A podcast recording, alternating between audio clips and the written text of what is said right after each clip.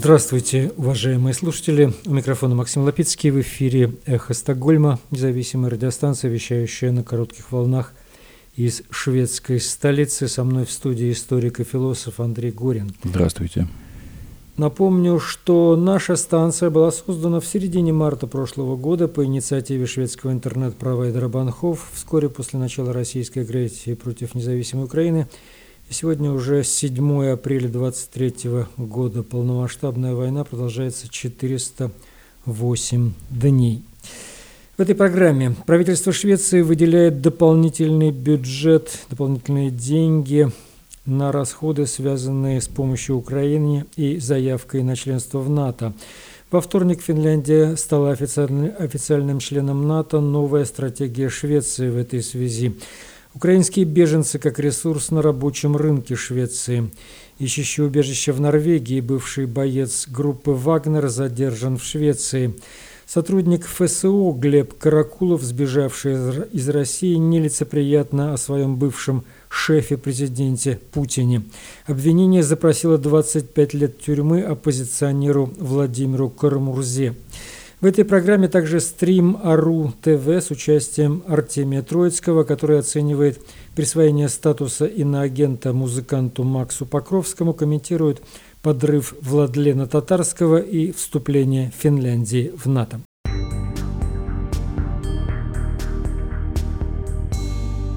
Вы слушаете «Эхо Стокгольма».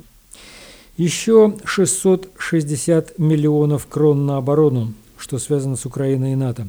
Правительство Швеции выделяет дополнительно 660 миллионов шведских крон, около 66 миллионов евро в оборонный бюджет весенней поправки к бюджету на 2023 год. Об этом заявил министр обороны Швеции Пол Йонсон вместе с пресс-секретарем партии шведских демократов по экономической политике Оскаром Шестадом.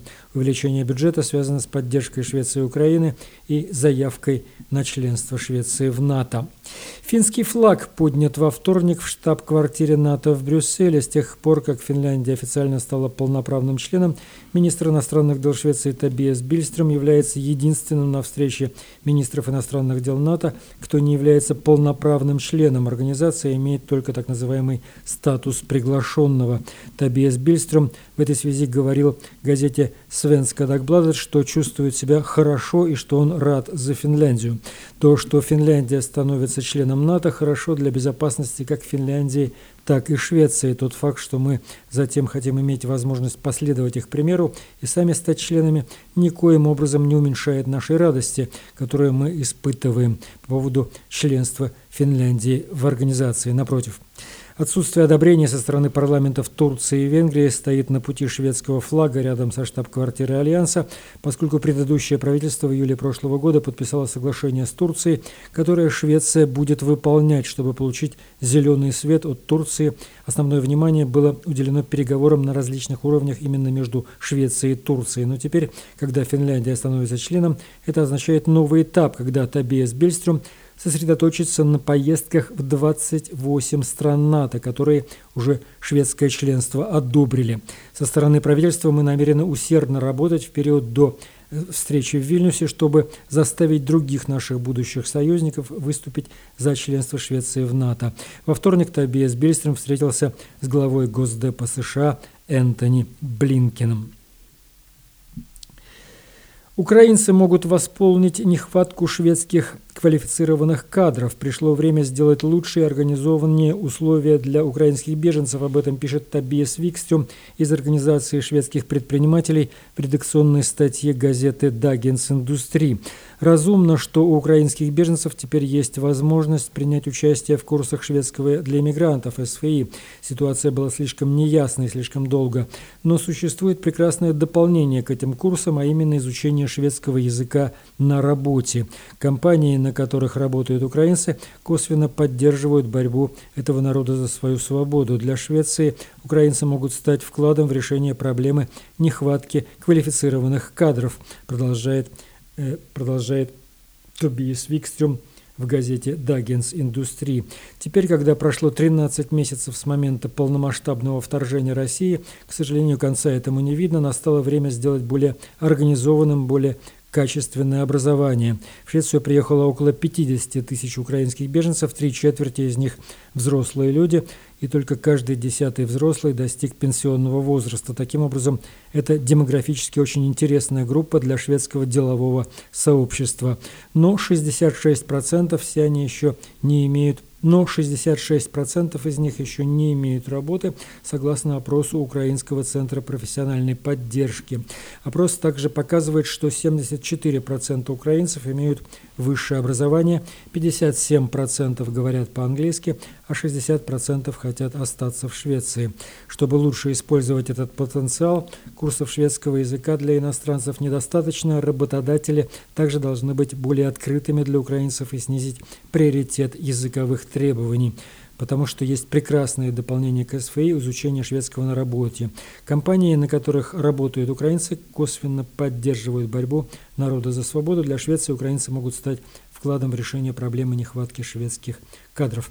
Беспроигрышный вариант, пишет Табиас Викстрем в Дагенс Индустрии. Частные компании Швеции с социально значимыми функциями задействуют персонал в сфере обороны и безопасности.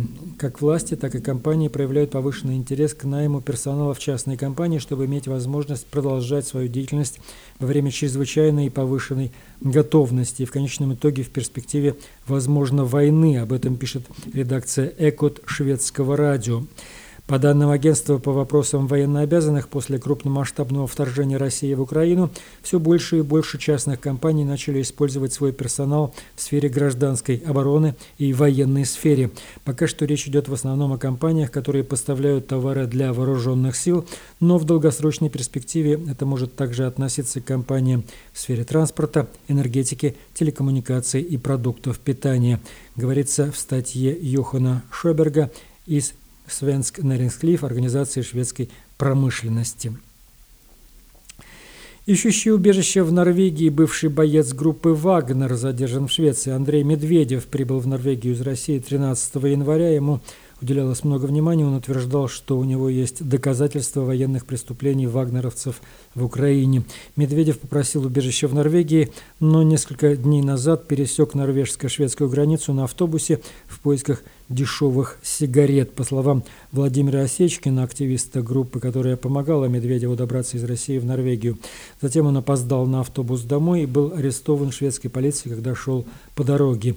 Из-за того, что у него нет права находиться в Швеции, его доставили под стражу миграционной службы в Гетеборге, пишет газета «Экспрессен» со ссылкой на Осечкина.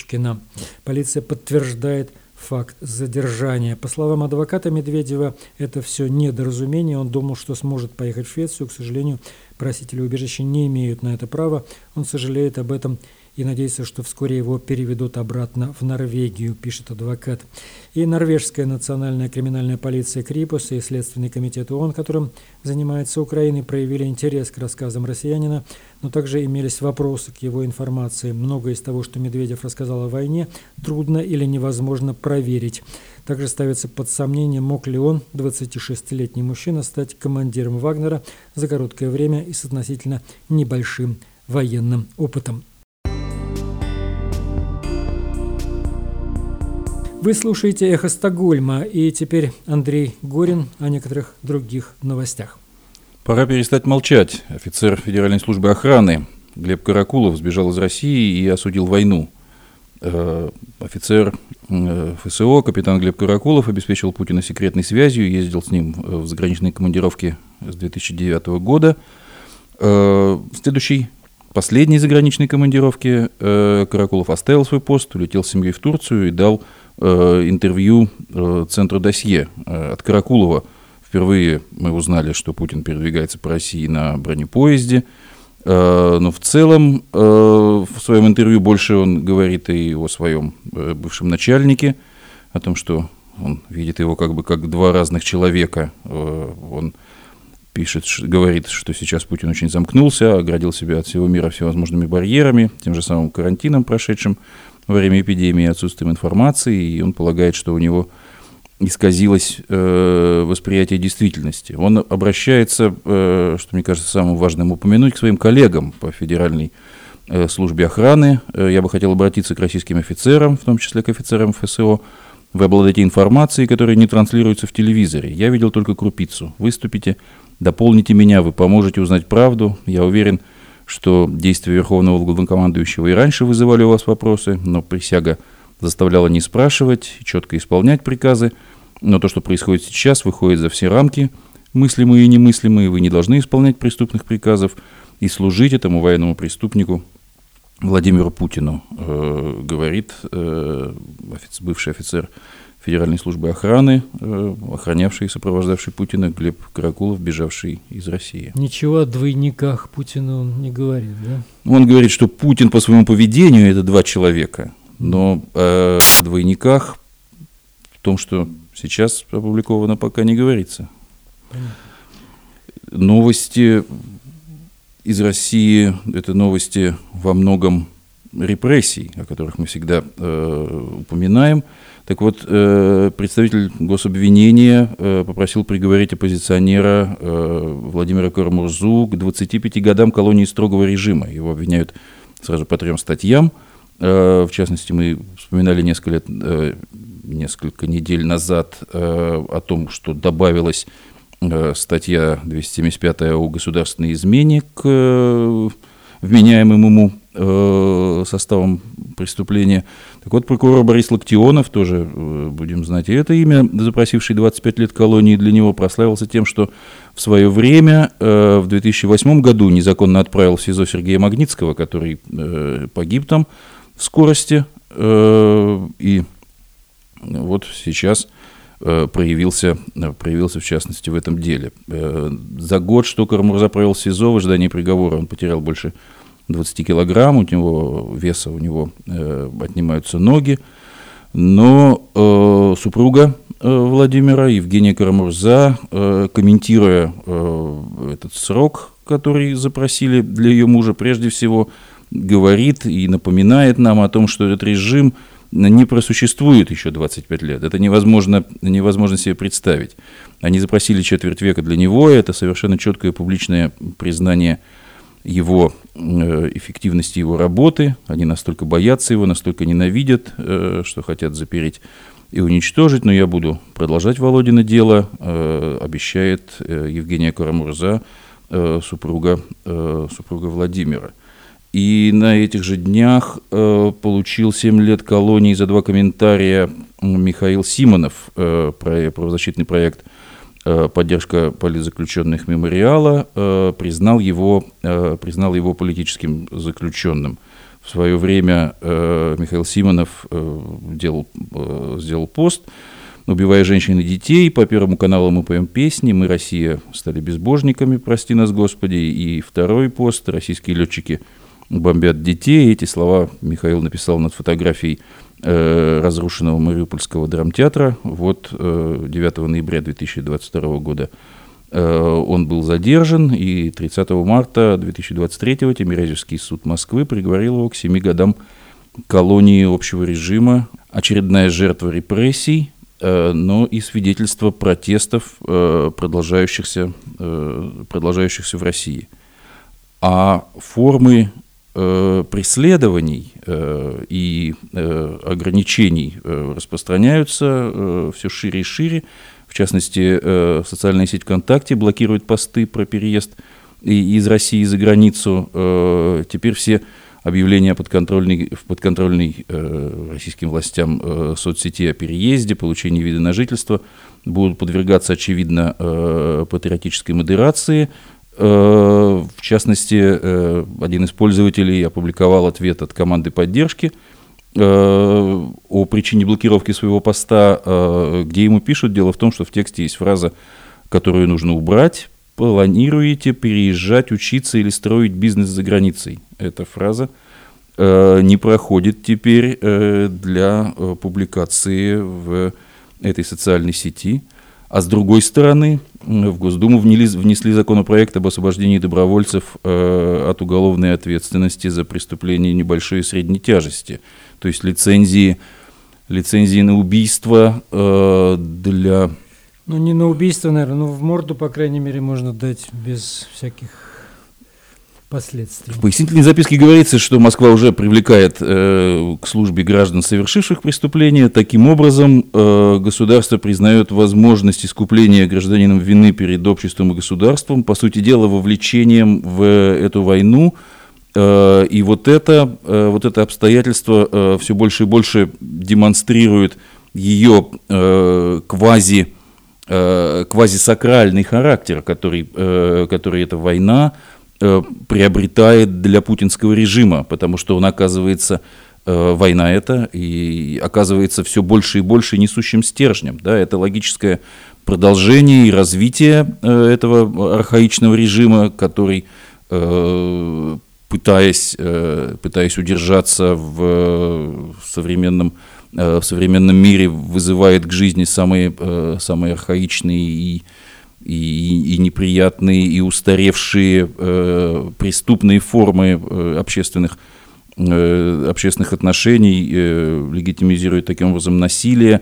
Э, и в частности это мы видим э, в том, в том, э, в том э, что участие в этой войне оказывается э, значит, э, искуплением, э, искуплением гражданином вины – перед обществом и государством. То есть тот, кто участвует в этой, э, в этой преступной войне, э, ему, ему можно списать все, все прочие грехи.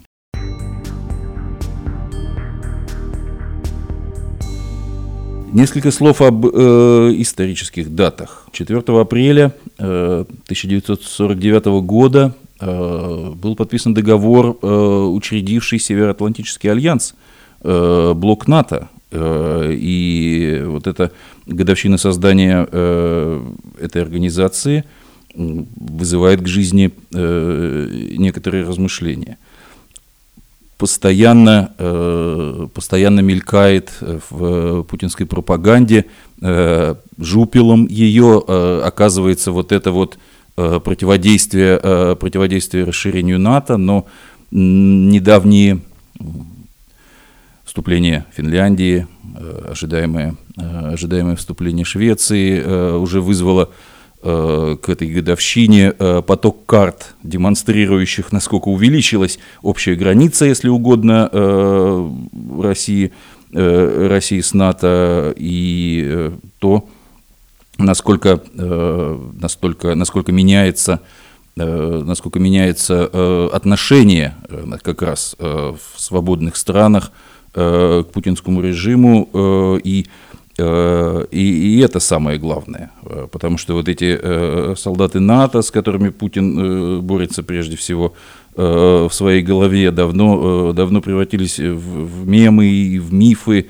утверждения российской пропаганды не выдерживают простейшей, простейшей проверки фактами, но э, ситуация, э, ситуация меняется. Э, сейчас э, только 7 стран из 30 участников э, НАТО тратят целевые, целевые 2% э, ВВП э, на предусмотренные альянсом цели, остальные экономят. Но, как я постоянно повторяю, ситуация меняется.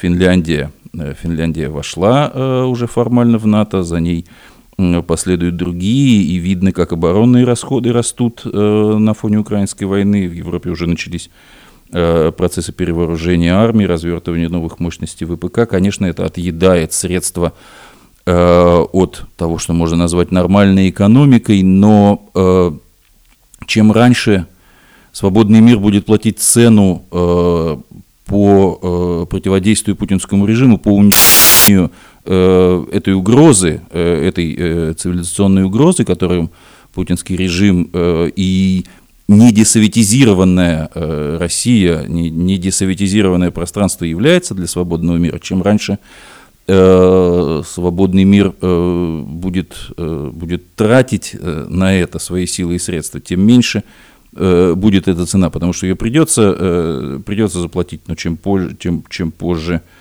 тем больше. А безумные действия Путина действительно приводят к тому, что НАТО станет таки э, стратегическим вызовом для России, для той самой, э, можно даже сказать, советской, если угодно, да, постсоветской, не, не десоветизированной России, не выдуманной настоящей, настоящей силой исключительно по вине Кремля, и еще долго придется разгребать то, что наворотил Путин, и, может быть, еще не одно поколение будет вовлечено в эти проблемы межгосударственных отношений, но это все будет тем более успешно решено, чем более последовательно э, на российской территории и э, пройдут э, вот эти самые процессы десоветизации и освобождения э, от, э, от морока э, советского режима, идеологии, э, поразившей и очень сильно разложивший, э, разложивший фактически, э, уничтоживший э, национальное сознание на в России и делающий тем самым российский народ без, без, безвольным, безвольным и приводящим, приводящим во власть и создающим вот, вот ту реальность путинского режима, которую мы сейчас наблюдаем. Так вот, очередная годовщина создания, создания Североатлантического альянса вызывает к жизни э, эти размышления. Спасибо, Андрей. Я хочу тут дополнить. Одна появилась новость. У нас, оказывается, есть люди, которые обжалуют решение полиции о том, что полиция запретила сожжение Корана перед турецким и иранским посольством. Но вот теперь есть люди, которые обжаловали это в суде и получили добро, то есть это считается нарушением Конституции, запрет такого рода. Теперь, видимо, еще будут в Швеции сожжение Корана, мы об этом еще будем рассказывать подробнее позже. И за этим стоят люди, которые не хотят членства Швеции в НАТО, они хотят, чтобы Эрдоган продолжал своим выступать вето, то есть чтобы он не одобрял ратификации членства Швеции в НАТО. Вот такая вот история в Швеции разворачивается и будет продолжаться. Мы будем за этим следить. Вы слушаете «Эхо Стокгольма». Напомню, что мы в эфире по вторникам и субботам на коротких волнах, диапазон 31 метра, частота 9670 килогерц в 10 вечера по Киеву и в 10 же часов по московскому времени. Выкладываем программу на платформах Telegram, SoundCloud, Apple Podcast. И сейчас у нас на очереди стрим Ару ТВ с Артемием Троицким. Ваш хороший знакомый Максим Покровский признан иноагентом. Э, сам он э, в своих комментариях не придавал большого значения этому новому статусу и, в общем, говорит, что давно в Россию не ездит, у него огромное количество дел вне России, в общем-то, вся его жизнь уже вне России переместилась. И, в общем, он даже не уверен, что когда-то сможет дать концерт в России, выступить там. Э, что вы, как вы прокомментируете этот статус Максима Покровского? Ну, во-первых, я думаю, что статус он, по всей видимости, заслужил.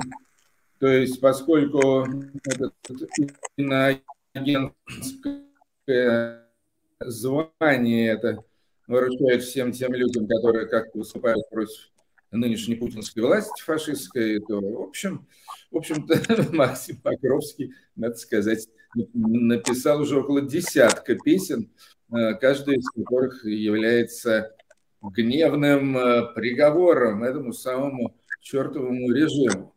Э, вот. Поэтому, конечно же, к тому же, учитывая учитывая, что иностранными агентами уже назвали таких, ну, на мой взгляд, гораздо более безобидных артистов и, и скажем так, не острополитичных артистов, чем Максим Покровский, скажем, Демфир, э, то я думаю, что звание, звание вполне заслуженное, оправданное.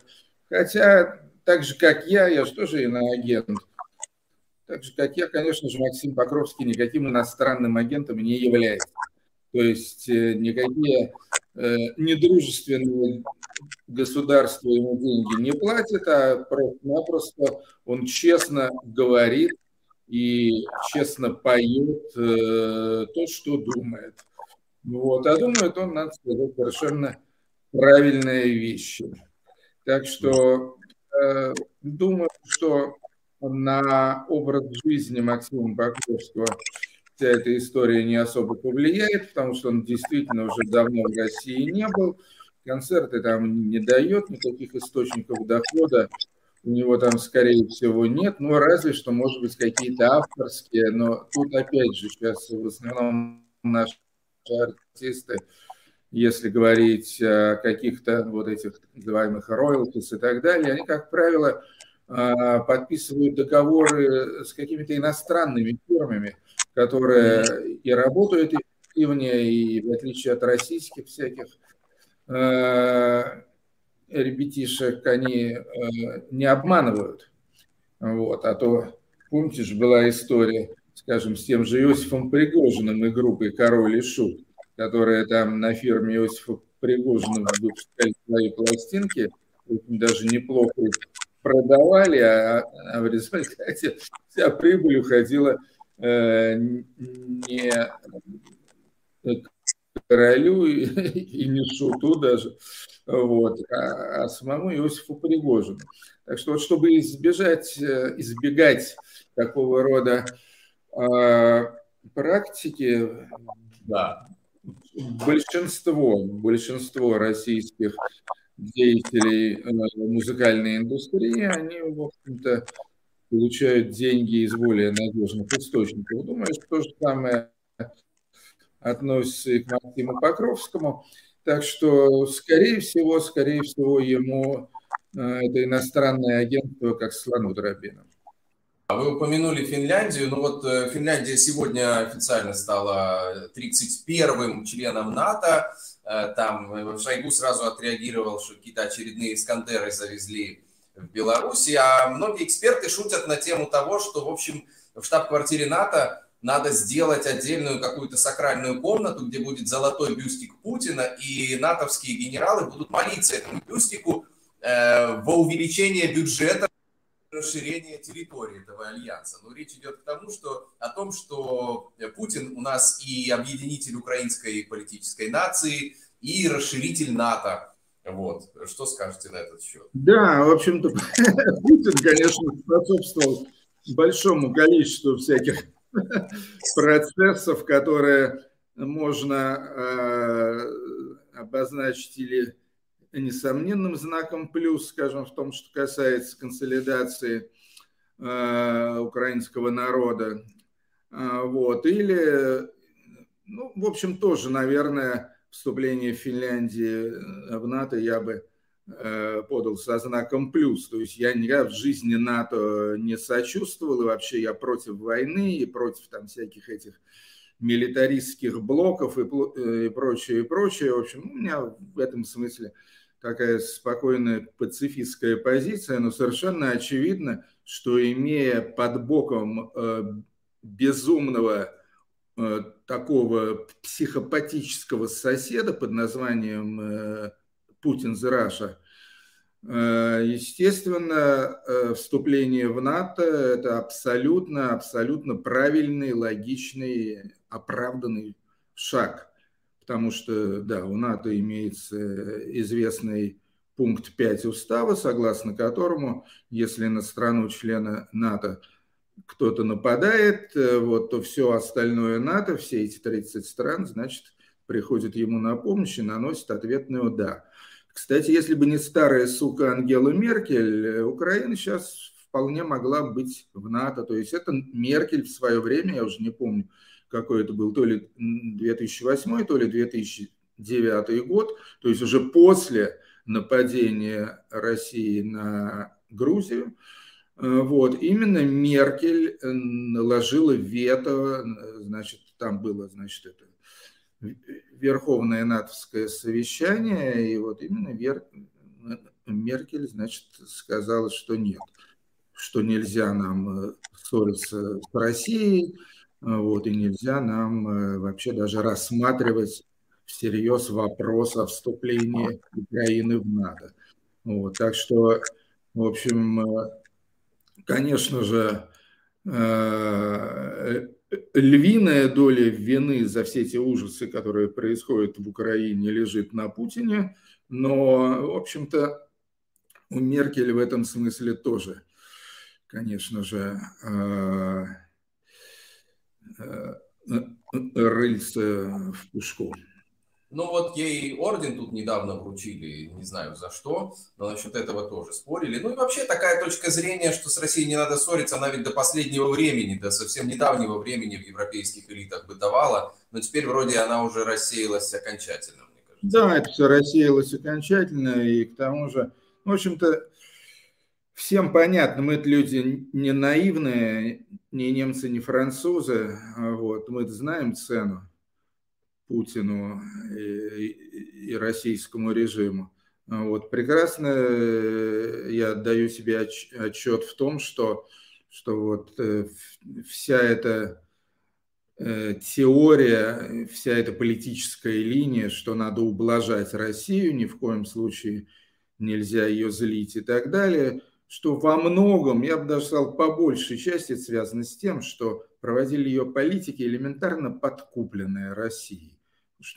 На Западе, естественно, коррупция тоже существует, и немалая, но все равно далеко не в таких масштабах, как в России.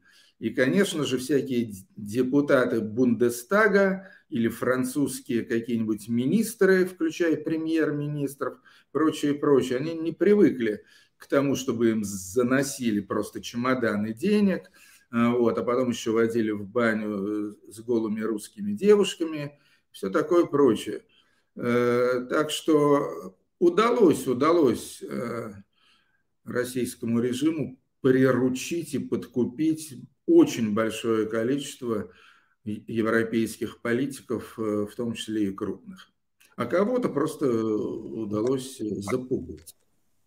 Кстати, в эту же, сюда же к теме коррупции, украинские журналисты опубликовали расследование, в котором Э, показывают, как жены, в том числе военных чиновников российских, э, разных представителей российской элиты, которые под санкциями, чудесно себе отдыхают в Куршавеле, держат там собственные отели и бизнесы, скупаются в местных бутиках дорогой одежды и так далее. И вот для этой категории совершенно точно ничего не изменилось э, с началом войны. Меладзе там выступал, и вокруг Меладзе они чудесно пляшут, и все у них классно. И Меладзе не отвечал на вопросы украинских журналистов, которые как-то там туда попали на эту тусовку. Как вам вообще на фоне войны вот эта вся тут пляска? Ну, тут, э, как бы, конечно, можно было бы гневно сказать, да как так, э, вот это вот все, двойные стандарты.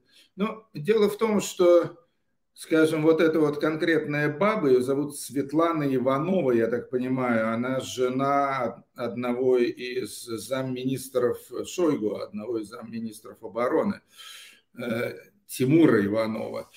Вот, э, по всей видимости, точнее не по всей видимости, а наверняка, она лично находится не под санкциями. Муженек ее, естественно, под санкциями, но она-то, в общем-то, вроде как, да и фамилия такая, Иванова, много таких фамилий.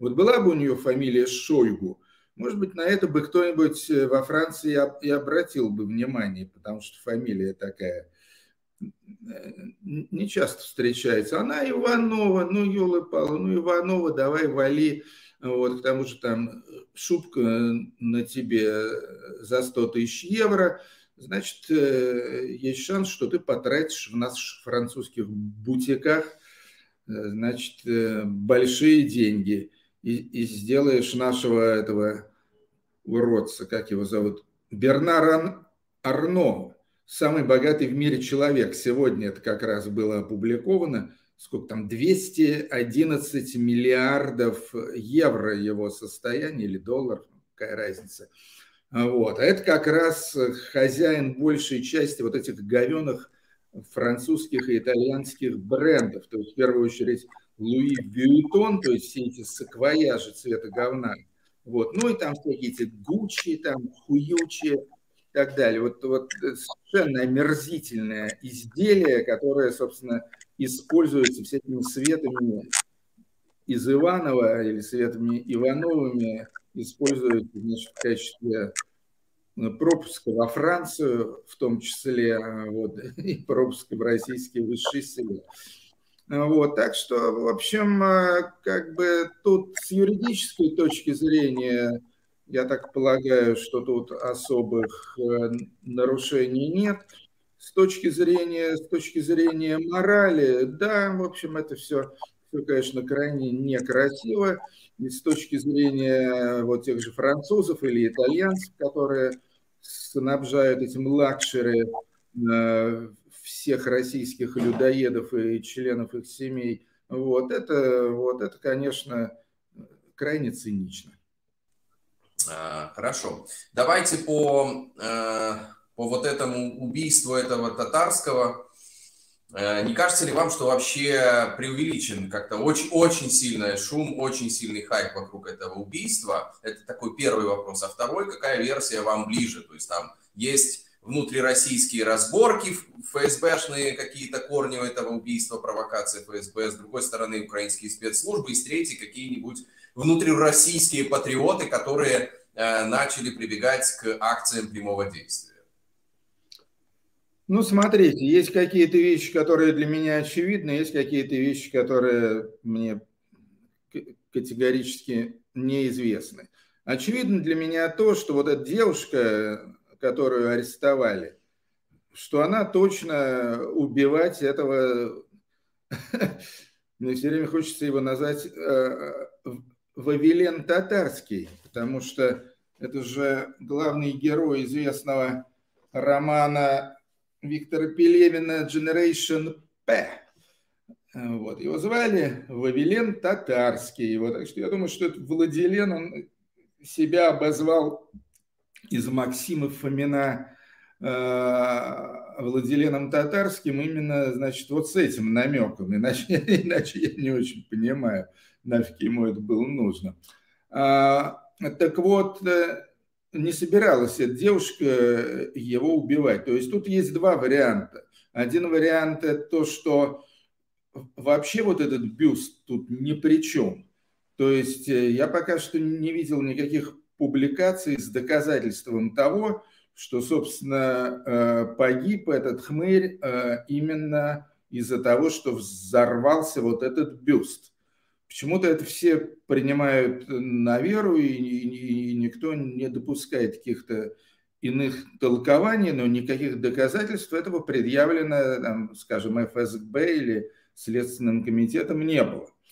Так что есть вообще вариант, что, ну, условно говоря, что это там под столом или под креслом лежала какая-то бомба, и что это она рванула, а вовсе никакой не бюстик. Вот. А, а второе – это то, что есть много видеозаписей того, что предшествовало взрыву. Там видно, э, значит, что приходит девушка, которая явно э, с Вавиленом этим э, хорошо знакома. Он ее называет Настя почему-то, а не Дарья. Вот, мило с ней шутит и так далее. Даже, я бы сказал, заигрывает слегка. А, вот, она ему передает, э, значит, этот бюст, э, он довольно его рассматривает, говорит, о, золотой владелен, то да все, и приглашает эту девушку сесть рядом с ним. И девушка садится, девушка садится рядом с ним. Если бы она знала, что в этом бюсте находится бомба, да еще такая бомба, которая вот-вот взорвется, вот, естественно, она бы или вообще ушла бы куда подальше из этого поганого помещения, или в крайнем случае, там, чтобы не показаться уже особо подозрительной, э, куда-нибудь ушла бы в задние ряды, чтобы ее не накрыло взрывом. А она спокойненько, значит, э, садится прямо вот рядом. Странно, кстати, что, что при взрыве она, судя по всему, не пострадала, в то время как, в общем, довольно много народу там с какими-то царапинами и ссадинами. Вот, так что явно совершенно, что она была не в курсе того, что это бомба, и тем более, что эта бомба должна была вот-вот взорваться. То есть, по всей видимости, если, если взорвался именно принесенный ею бюст, э, то эту девушку, как ее зовут, Дарья Трепова, или Трепова, не знаю, Э, значит, явно совершенно, что ее использовали вслепую. Вот, это то, что для меня очевидно. А, значит, что еще могу сказать? Ну, я этого, э, Вавилена, Владилена, Максима никогда в жизни не видел, не знал, я не читаю эти Z-каналы, так что для меня это совершенно как бы не какой-то, значит, знакомый, э, прочувствованный персонаж. Я, я э, эту рожу видел один единственный раз и думаю, что вообще большинство, собственно, его только по этому выступлению и знают. Это как, когда закончился там какой-то очередной этот патриотический шабаш в Кремле, где Путин там тоже рот развивал, вот, э, то какие-то корреспонденты взяли на выходе интервью значит, у этого татарского, вот, который сказал, что вот все путем, будем украинцев убивать, будем их насиловать, будем грабить, будет, будем делать все, что мы любим. Вот, то есть было такое очень смачное и предельно, предельно омерзительное, то есть на самом деле фашистское, фашистско-бандитское высказывание. Вот. Поэтому, естественно, его очень многие э, каналы показали, процитировали, там прочее, прочее. Все, больше, больше я об этой твари ничего не знал. Mm-hmm. Вот. И какое он занимал положение во всех этих э, Z-помойках, я тоже не знаю, был ли он э, знаменитым, влиятельным, невлиятельным, маргинальным или мейнстримовским, я хрен его знает. Ничего тут не могу сказать. Соответственно, в общем, думаю, думаю, что версии, версии тут имеются такие ну, практически равновероятные. Одна версия, что, что его убрали свои, или что его убрала ФСБ, и что это как бы какой-то эпизод такой под, подковерной войны, которой, с одной стороны, уча- участвуют там, скажем, вот эти турбопатриоты во главе с Евгением Пригожиным, а с другой стороны там какие-то там армейцы, ФСБшники и так далее. А, вот, об этом э, довольно много говорят и пишут. Это один вариант. Второй вариант, э, что э, убрали его, на самом деле, какие-то российские террористы, об этом, естественно, говорил Илья Пономарев. Третий вариант, э, соответственно, что его убрали украинцы. И опять же, тут это могут быть или кадровые украинские спецслужбы СБУ, вот, или какие-то совершенно независимые от э, украинского государства, какие-то просто украинские, значит, мстители, скажем так. В принципе, в общем-то, все эти варианты кажутся кажется мне правдоподобными. Я бы даже не выделял из них какой-то один, который мне кажется наиболее вероятным. Э, ну вот есть на эту тему вопрос от Евгения Маркова. Как и предполагалось, после теракта в Петербурге по российским СМИ весь день идут нападки на российскую оппозицию и, э, в общем, ее полная дискредитация. Как вам так задумано, или это уже реакция СМИ на неожиданное событие?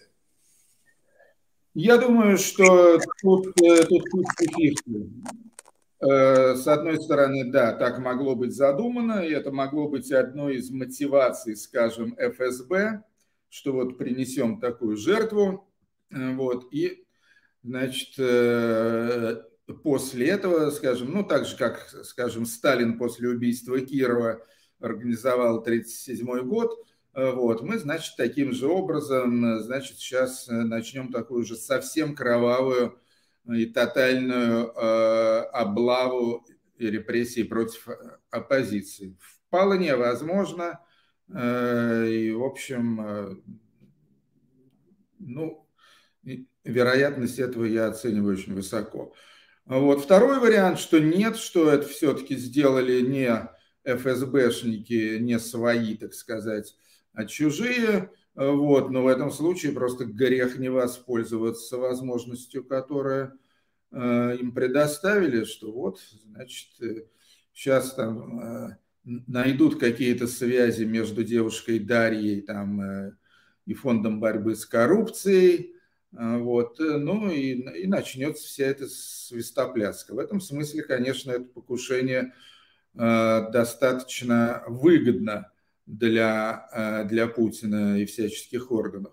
С другой стороны, можно вспомнить, что совсем недавно при очень похожих обстоятельствах тоже взорвали Дарью Дугину, и тоже там поначалу говорили о какой-то мести, били себя в грудь и так далее, вот, что мы это так не оставим.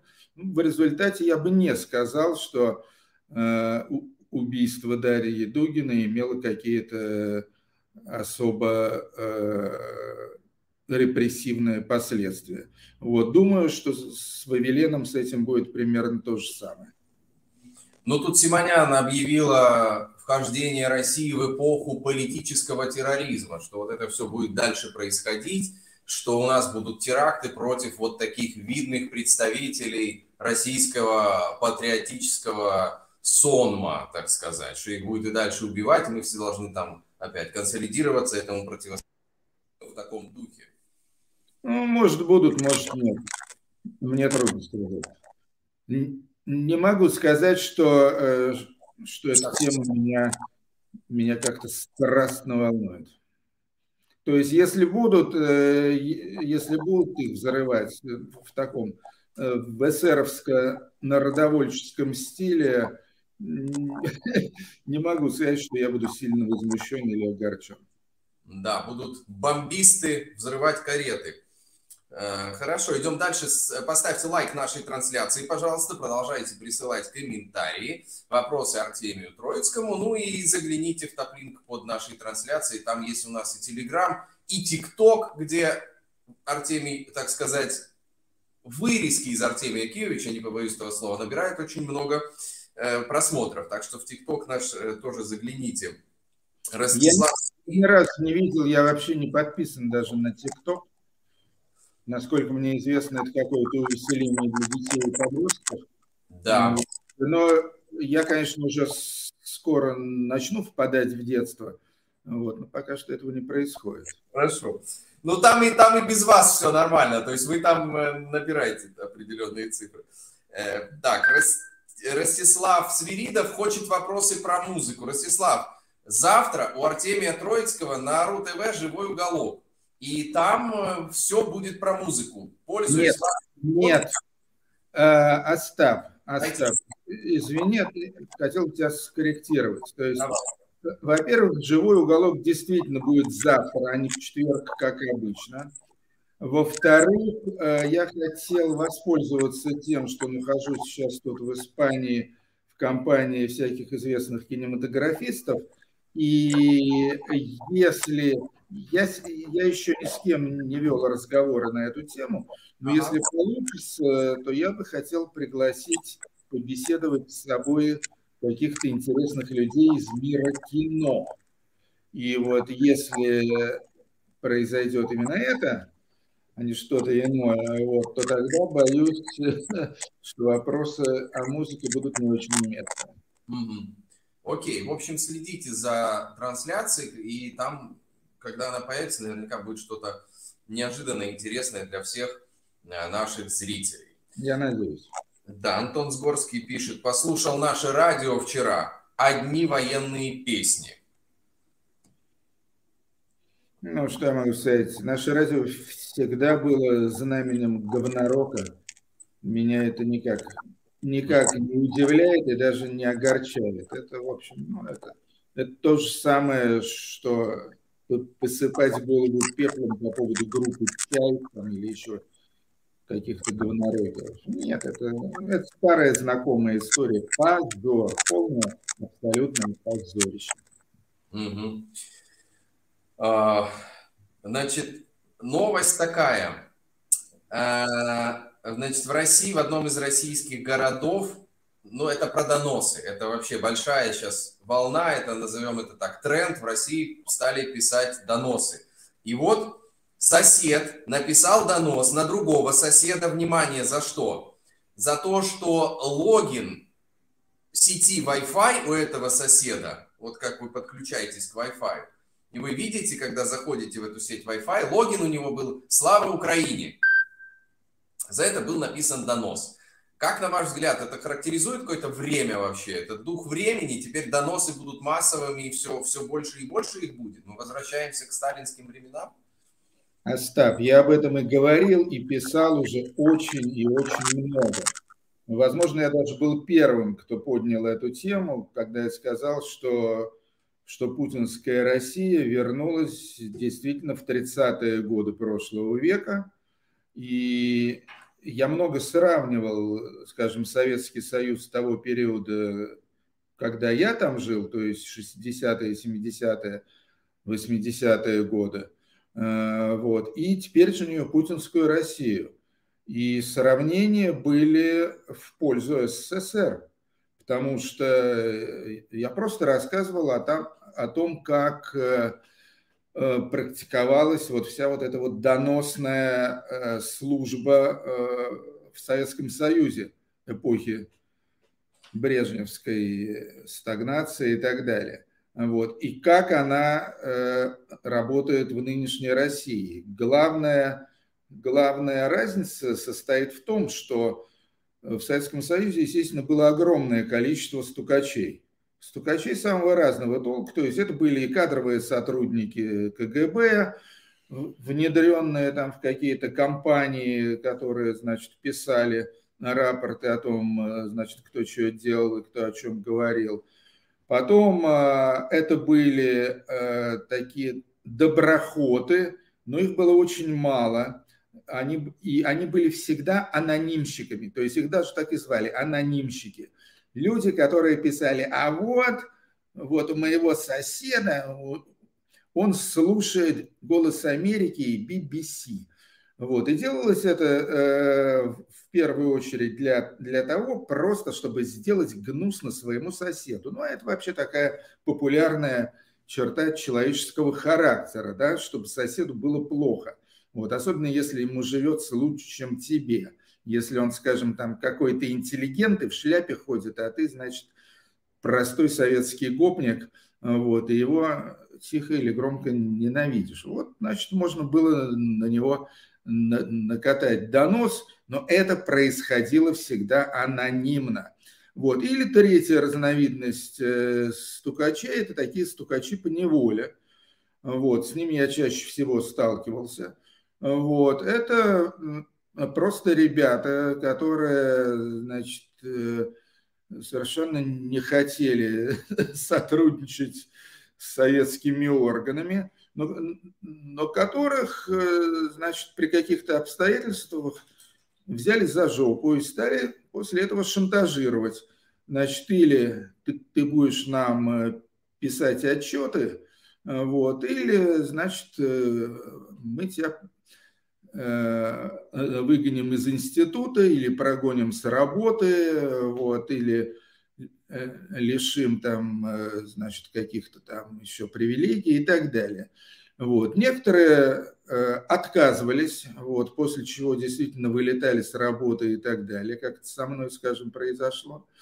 Вот. Некоторые соглашались, но даже те, кто соглашались, они понимали, что это, это позорище, это, это ужасно, это плохо, так нельзя – так, значит, хорошие люди не поступают.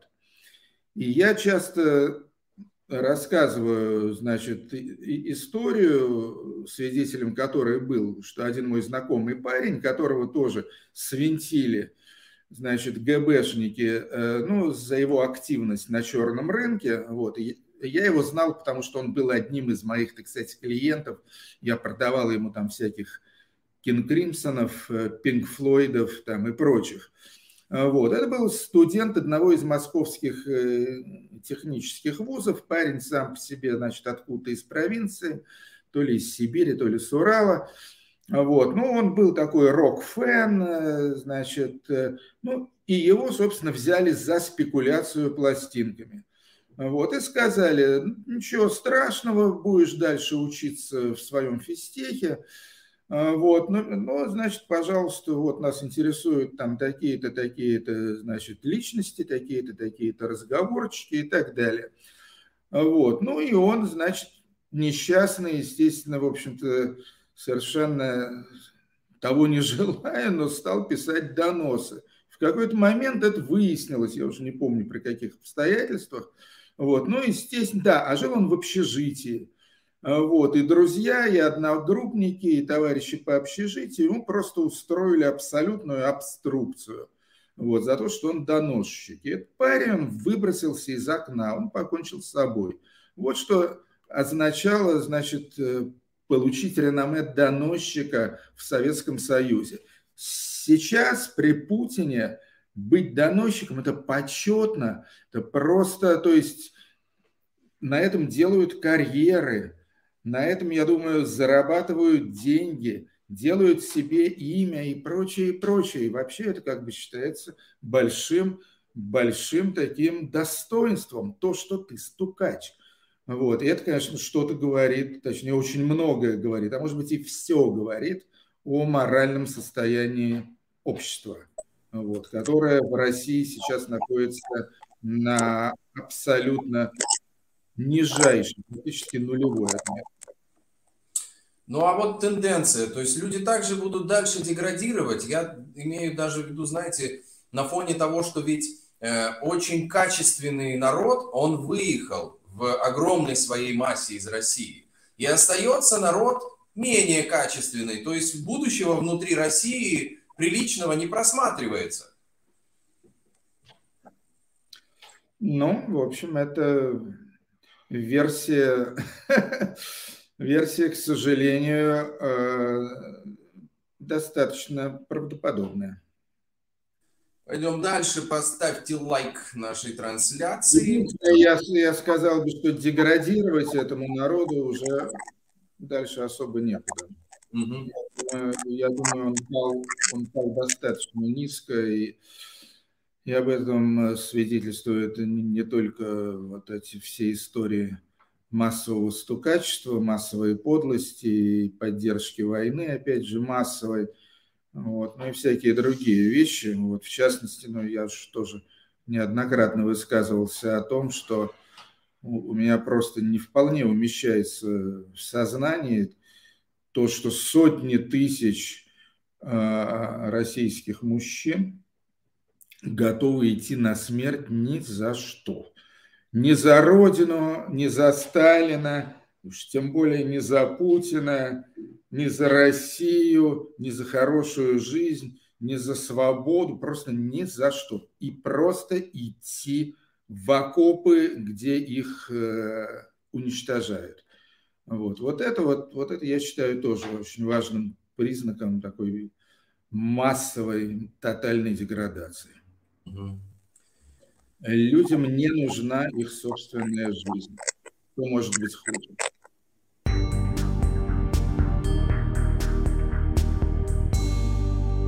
Это был стрим Ару ТВ с участием журналиста Артемия Троицкого. Передача «Эхо Стокгольма» подходит к концу. Напомню, что мы в эфире по вторникам и субботам на коротких волнах в диапазоне 31 метра, частота 9670 кГц в 10 вечера по киевскому и московскому времени.